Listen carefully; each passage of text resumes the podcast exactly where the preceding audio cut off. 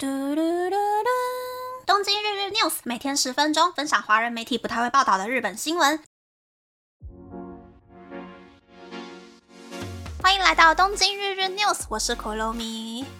昨天去公司上班的时候，因为参加某一个很无聊的社内讲座，刚好和我去支援但没有很熟的隔壁厅课长拉雷。隔壁厅课长就有点失落的讲说。他上一次去广告代理店打招呼的时候，被人家说很可怕，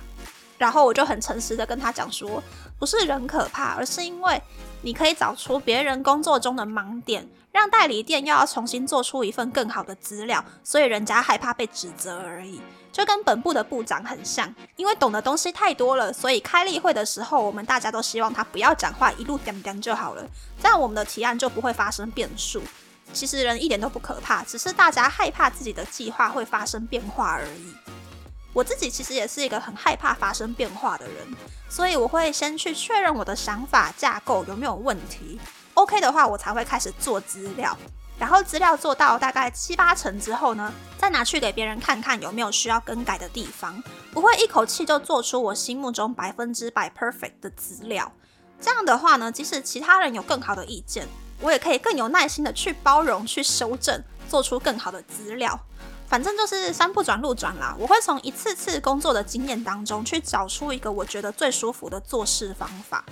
我觉得，如果是合理的范围内，工作中有人愿意告诉你什么是正确的做事方法，那个人其实就是贵人。因为大家离开家里、离开学校之后。其实旁人没有义务要去充当你的父母或是老师，手把手的教你该怎么样去做事，所以不用去感到害怕，而是尽量去学习这些人的想法，去转化成自己的经验。即使我现在才工作第十年而已，可是我已经学到很多人家工作二十年、三十年累积的经验还有想法，替我的工作节省了很多时间。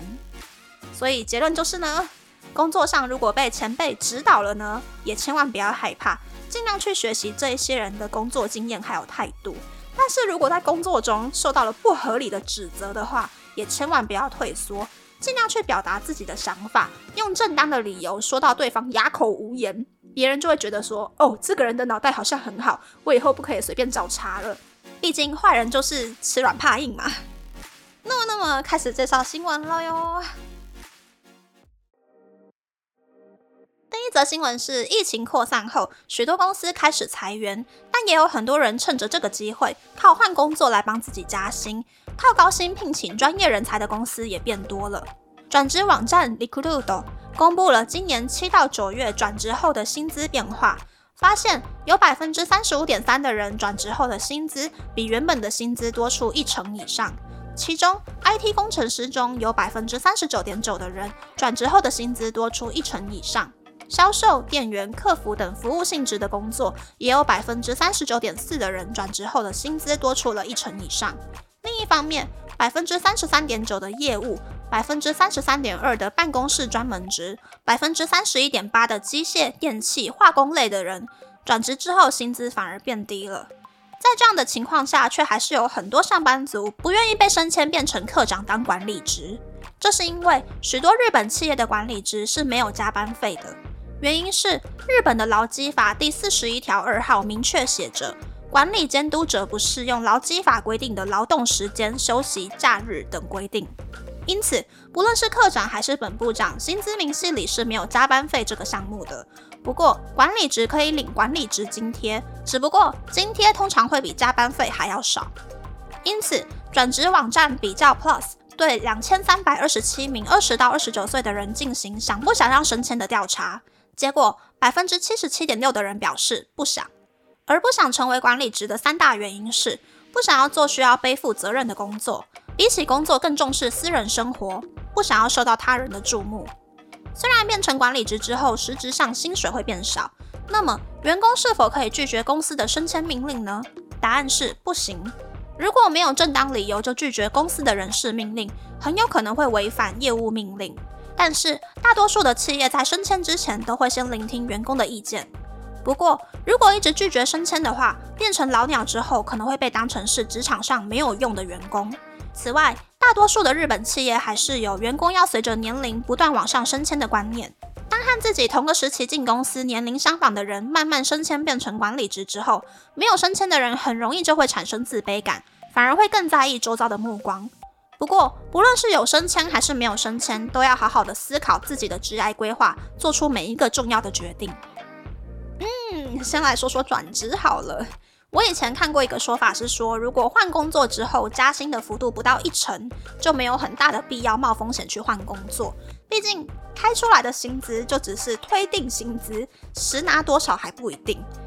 但我因为第一次转职的时候是为了从没有专业技能的一般职变成宣传担当，所以我在年薪没有变化的情况之下换到第二间公司工作了。但是第二次转职我已经是宣传担当了。所以转职的时候呢，薪水就比第二间公司多了一成以上。而且说真的，如果要在第一间公司领到我现在的年薪的话，应该是要等到二零二五年之后了吧。所以我觉得目前的转职还算是蛮成功的。而且如果我想要当宣传担当的话，就不太适合在同一间公司长期工作当管理职，而是应该要在每一间公司都做个三到五年，累积经验。再跳槽到不同类别的公司去学习不同的宣传手法，才能够为我自己增加价值。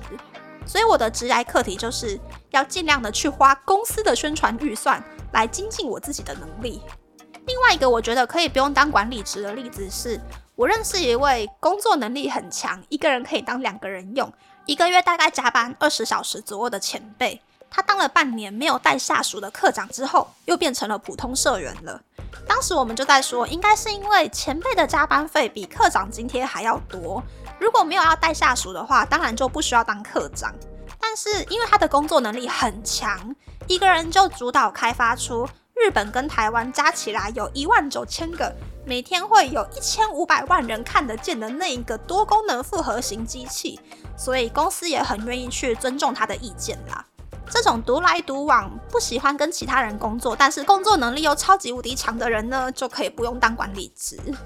但是其他在日本工作的人，如果没有很明确的规划，或是有超高强的工作手腕的话呢，有机会还是当课长会比较好。因为虽然当课长没有加班费，但是不论是升迁加薪，还是每一个年度的固定调薪，职等越高，加薪幅度当然就会越高，相对的退休金也可以领更多。如果是有打算要结婚、买房、养小孩、顾爸妈的人，或者是想要更悠闲的养老的人呢，我还是很建议去当管理职啦。第二则新闻是，每日新闻对全日本所有县市的教育局进行调查，询问他们。会不会为了在公立高中入学考试当天，因为经痛或是金钱症候群而缺考的考生进行补考？有十五个县表示愿意进行补考，十一个县则表示不会进行补考。但实际上，过去五年只有京都府有实施过补考。其实，日本的文部科学省在今年六月有发函表示，要各个县市为了得新冠的考生补考，但经痛或是金钱症候群并不在补考的范围内。让许多女性考生处于不利的状况。嗯，日本对于生理期的话题真的是非常非常的保守呢。我自己是不避讳这一个话题啦。我在学生时期就很讨厌生理期，一个是小时候的我还没有抓到自己生理期前后的变化，生理期往往就是很突然的就开始了。另一个是小时候每次生理期，我大概都会经痛个两天左右，可是我很怕痛。所以我就会连着两天吃止痛药，但即使吃止痛药呢，流量大的那两天还是很容易会血崩、晕眩、发冷，所以依旧还是非常的不舒服。前几年我的体质突然变成不会经痛，但是血崩变得超级无敌严重，严重到没有办法出门的那种程度，所以我开始调经。好处是生理期变得超规律，我可以事前安排自己的行程，或是哪一天要在家上班，而且也不会血崩，不容易经痛。但是肚子收缩的那个感觉啊，还有晕眩发冷的状况，还是会时不时的出现。上一次生理期刚开始的时候呢，明明我每天早上都是起床两个小时之后才会开始吃早餐，但是那一天早上起床之后，不到三十分钟，我就开始觉得晕眩发冷冒冷汗，就赶快到家里的粮食柜拿了豆浆、蛋白质能量棒，还有补充葡萄糖的果冻。到了客厅，披上毛毯，我就已经不舒服到直接躺在地上了。挣扎大概十秒钟之后呢，我就决定先把果冻吃掉，来缓解我非常罕见的低血糖症状。所以不论是几岁的女生，不管是有没有在调经的女生，生理期来的时候，每分每秒都很有可能会超级不舒服的。没有人会想要带着擅自收缩胀气的肚子过一天啦。这边还是呼吁大家呢，对生理期的女生多一点点包容吧。那么，那么这次的分享就到这边，不知道大家喜不喜欢这样的节目呢？欢迎大家留言和我分享你的想法。喜欢这个节目的朋友，可以在 Apple、Spotify、s o n KKBox、First Story、Mixer Box 等 Podcast 平台和 YouTube 订阅《东京日日 News》，多多按赞、评分，或是在三岸小额赞助这个节目。还可以在 Instagram 或 t h r 追踪《东京日日 News》DJ Tokyo 的账号哦。拜拜。